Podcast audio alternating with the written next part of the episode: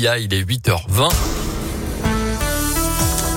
Merci pour vos appels euh, lors du jeu de l'éphéméride. On le rappelle, la PS5 a gagné au 04 77 42 8000. Bonjour Léa Grillet. Bonjour Mickaël, bonjour à tous. Tiens, vous n'êtes pas encore en vacances, vous Et non, Et vous ne l'êtes euh, pas non plus la semaine prochaine, et non, puisque vous partez un petit peu plus tard. exactement. Direction 15 jours. le Japon. Le Japon.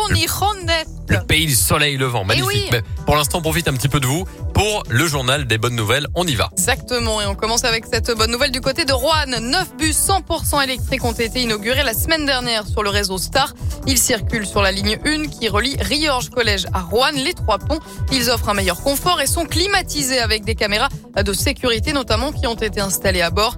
À noter que d'ici 2026, toute la flotte du réseau sera à 100% électrique et c'est une première en France. Des lycéens de la région récompensés à Matignon, ils ont redoublé d'efforts pour écrire, tourner et monter un clip de rap contre les discriminations.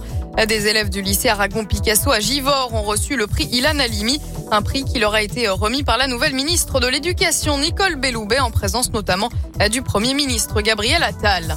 Et puis on termine avec cette belle histoire dans le Tarn-et-Garonne. Marcel a rencontré sa petite sœur pour la première fois à l'âge de 82 ans. Abandonnée à la naissance, c'est grâce à des recherches ADN qu'il a pu la retrouver. Et ils se sont aperçus que toute leur vie, ils n'ont vécu qu'à 150 km l'un de l'autre, d'après la dépêche. Merci beaucoup, Léa. Et je vous dis